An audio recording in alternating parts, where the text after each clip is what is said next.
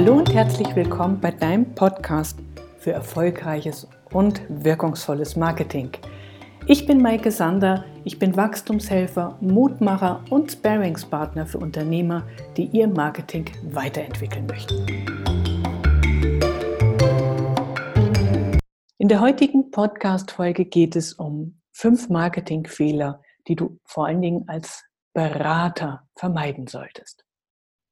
Beratermarketing ist ja nochmal so eine spezielle Geschichte.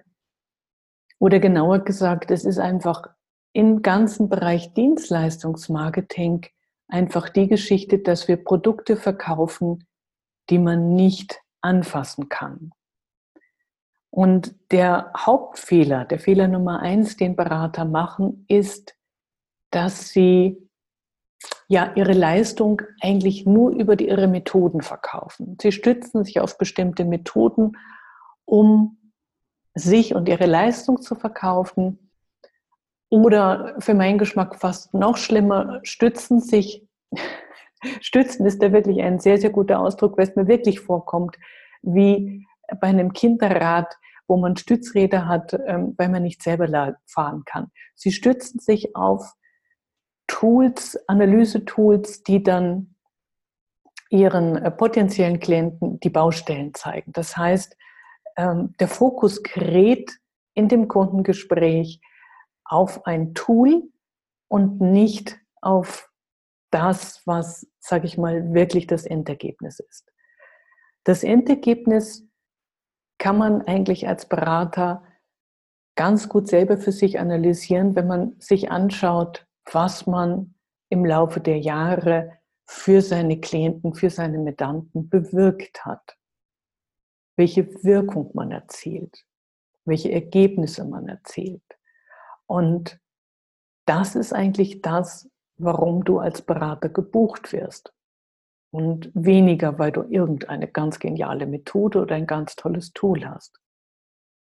Ja, wenn ich das jetzt für mich sehe, ich bin ja rein im äh, Bereich ähm, Strategie und Marketing Consulting tätig. Ähm, das, was ich letztendlich bewirke, ist immer, dass die Sichtbarkeit meiner Klienten am Markt erhöht wird, dadurch die Bekanntheit, dadurch werden mehr Kunden gewonnen und dadurch steigt der Umsatz. Und den Umsatz kann ich immer sehr, sehr genau beziffern.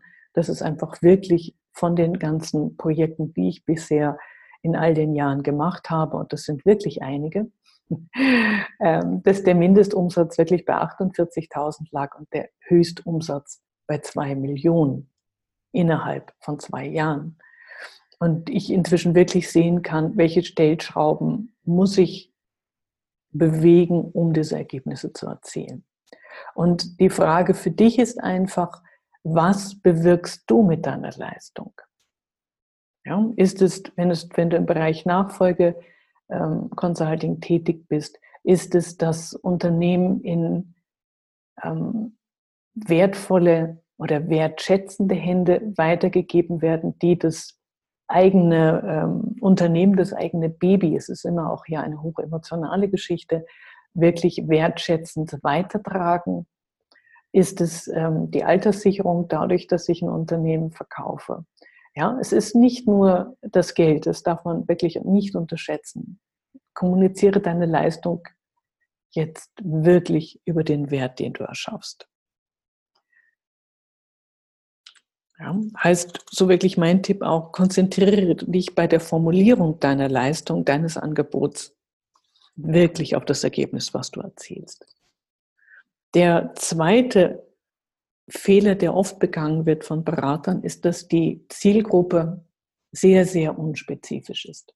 Gut, dieser Fehler wird nicht nur von Beratern begangen, ähm, aber bei Beratern fällt er mir besonders auch mit auf.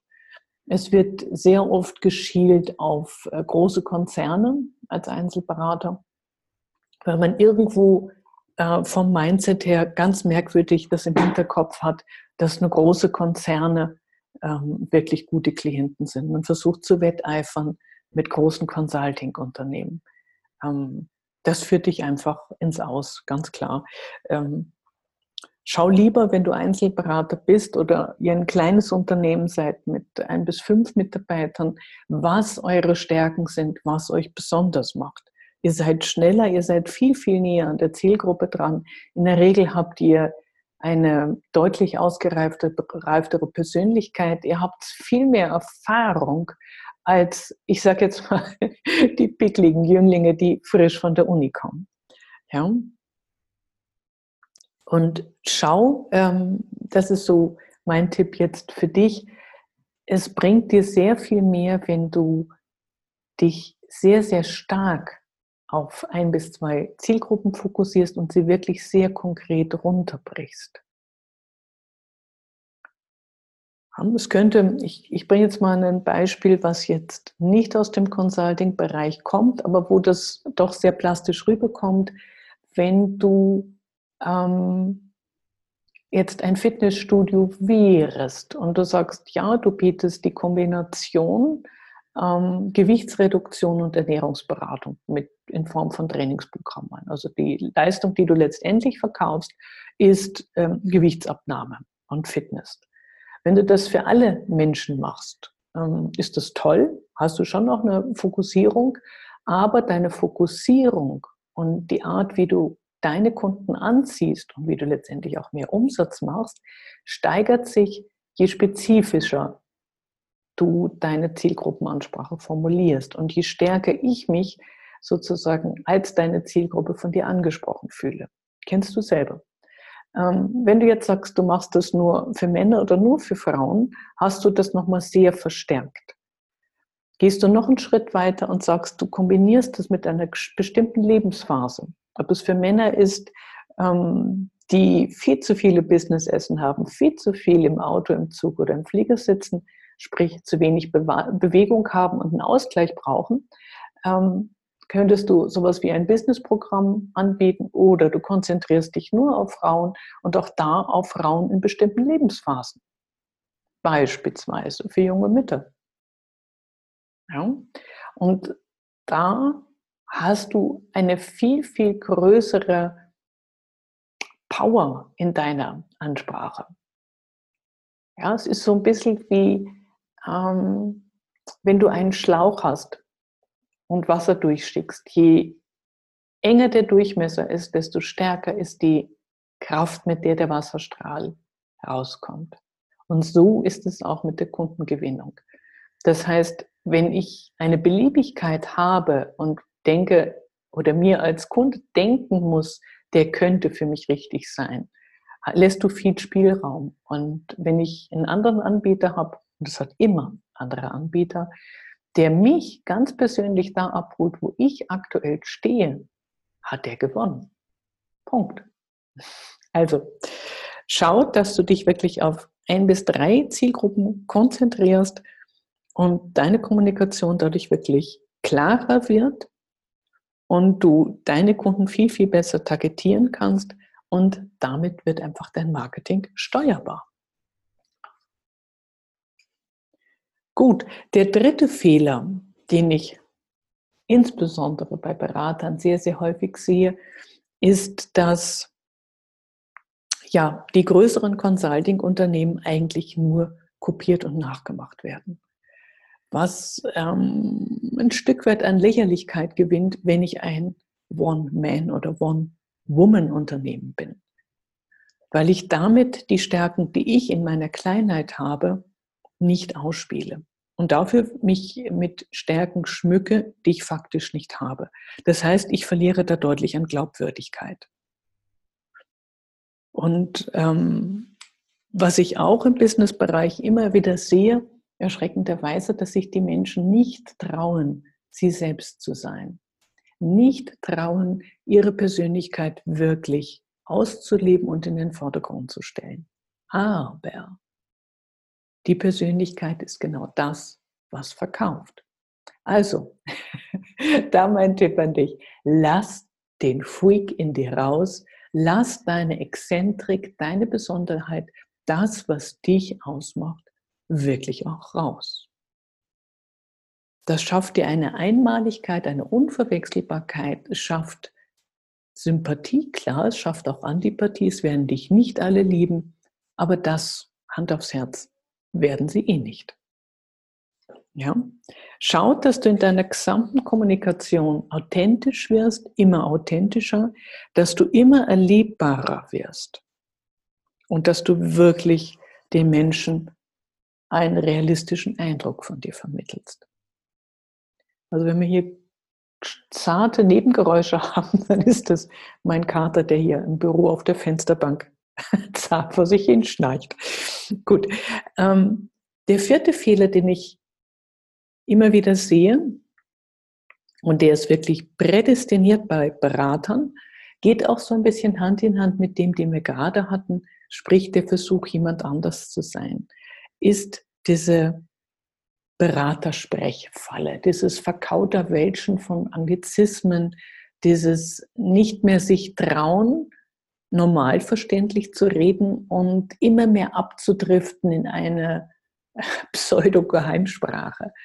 Ähm, sicher, es gibt Leute, denen imponiert das unglaublich, weil sie dich nicht verstehen und dann denken, wow, das, was du sagst, versteht man nicht, deswegen muss es ungeheuer bedeutsam sein.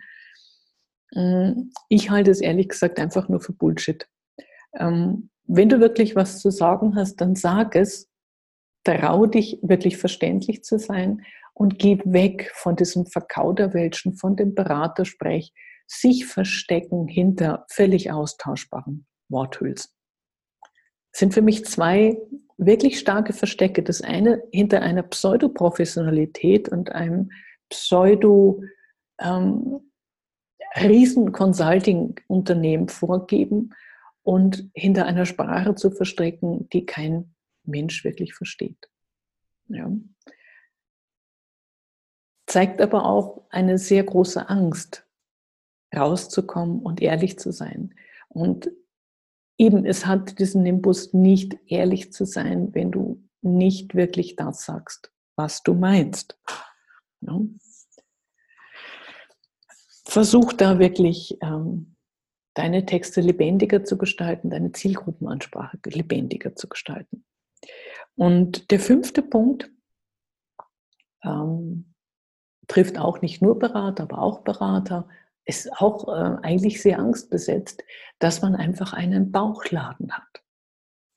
Mhm. Wächst ähm, sehr oft ähm, wirklich organisch, weil Kunden kommen und sagen, kannst du nicht auch noch dies und jenes machen? Und ehe man Piep sagt, hat man einen riesen Bauchladen. Und dieser Bauchladen der so viele Produkte, so viele Leistungen anbietet, die man mit ins Boot geholt hat, machen einen wieder nicht greifbar, nicht erlebbar. Man weiß nicht mehr, wofür stehst du dann, wenn du so viele Sachen hast. Die Zielgruppenansprache, und da schau mal bei den Großen, ist wirklich sehr oft so, dass es sehr spezifisch ist und eine sehr, sehr starke Ausrichtung, eine bestimmte Leistung, ein bestimmtes Problem für den Kunden zu lösen und ja, das wirklich für bestimmte Zielgruppen. Das hat eine viel, viel stärkere Übersetzung, eine viel, viel stärkere Kraft als ein Bauchladen, wo du hunderttausend Sachen anbietest. Ja. Ich habe das letztens noch in einem Meeting gehört, ähm, der, die Angst, die Breite zu verlieren ähm, machte bei den Kollegen wirklich Sinn, muss man sagen, weil das war stellenweise dann zu spezifisch, was er vorher gemacht hat. Das darf es natürlich auch nicht sein, weil dann kann der Markt schnell wegbrechen. Aber wir sehen, das sind sehr oft Angstthemen, die uns dazu bringen, Fehler zu machen und die uns ähm, die eigene Kraft, die eigene Energie rauben und äh, die sehr viel damit zu tun haben, dass wir nicht uns selber, uns unserer Leistung und unserem Wert vertrauen. Gut. Ja. Bauchladen. Schau, dass du dich wirklich gescheit positionierst. Zu der Positionierung wird es demnächst nochmal einen ganz separaten Podcast geben, weil die Positionierung ist so die Basis, Basis des Schlüsselthema eigentlich im Marketing. Und eine Basis, die sehr, sehr oft fehlt. Und man kann sich unschwer vorstellen, wenn ich beim Hausbau, beim Fundament ähm, schludrig arbeite und mir nicht die Zeit nehme, ein sauberes Fundament zu legen, habe ich hinterher Probleme. Und so schaut es leider Gottes auch beim Marketing aus. Ähm, mein Tipp jetzt heute in der Kürze für dich, schau, dass du dich auf dein, über dein Wissen ähm, positionierst, also innerhalb von bestimmten Branchen oder Verfahren oder Wissen über bestimmte Zielgruppen oder Wissen, was speziell für bestimmte Zielgruppen ist und für sehr spezifische Problemlösungen. Ich wink da jetzt nochmal mit dem Fitnessstudio und dem spezifischen Programm für Manager oder für junge Mütter. Ähm, das ähm, connected, ha, auch wieder so ein schönes Passwort, das connected viel eher. Das heißt, ich identifiziere, identifiziere mich dann eher damit und fühle mich angesprochen. Gut, soweit erstmal heute von mir. Schön, dass du dabei warst. Ähm, wir hören uns. Deine Maike. Ciao.